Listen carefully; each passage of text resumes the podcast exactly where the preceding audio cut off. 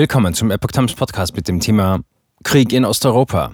Baas fordert mehr Tempo bei EU-Beitritt der Ukraine. Ein Artikel von Epoch Times vom 10. Mai 2022. Nach der Rede von Präsident Putin zum 9. Mai beschwören deutsche Politiker erneut die Unterstützung der Ukraine in dem Krieg.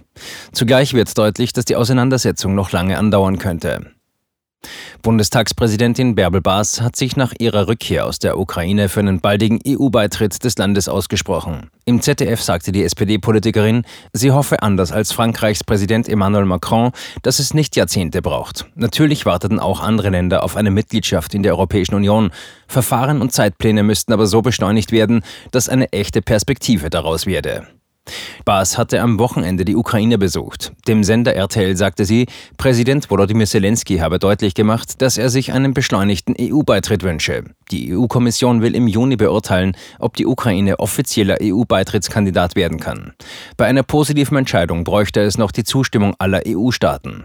Erst dann könnten Beitrittsverhandlungen beginnen. Zelensky erklärte am Montagabend, er hoffe, dass der Ukraine schon im Juni der Status eines Beitrittskandidaten zuerkannt werde. Baas Putin-Rede kein Grund zur Erleichterung.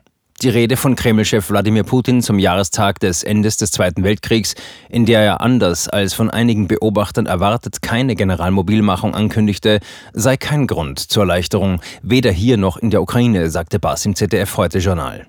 Auch andere deutsche Politiker reagierten mit Zurückhaltung auf die Äußerungen des Staatschefs. Der CDU-Außenpolitiker Norbert Röttgen sagte dem Redaktionsnetzwerk Deutschland, mit seiner Behauptung, mit der Spezialoperation einer Invasion Russlands durch die NATO zuvorzukommen, könne Putin nun jederzeit den Erfolg verkünden, nämlich dass er diesen niemals drohenden Angriff habe abwehren können.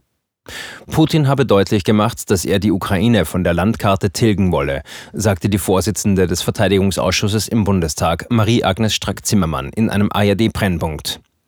Deutschland und der Westen müssten daher wehrhaft und wehrwillig sein, die Demokratie zu verteidigen. Der ehemalige NATO-General Egon Rams betonte im ZDF heute Journal, die Jahrestagsfeier in Moskau habe aus seiner Sicht im Vergleich zu früheren Inszenierungen mit gebremstem Schaum stattgefunden. Wie auch Strack Zimmermann befürchtet er jedoch eine noch lange andauernde Auseinandersetzung.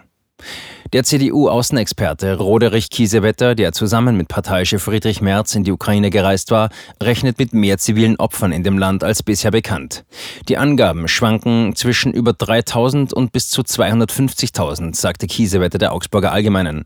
Es wird Jahre dauern, die wahren Zahlen zu verifizieren, da viele Opfer noch unter Trümmern vermisst und immer wieder Massengräber entdeckt werden.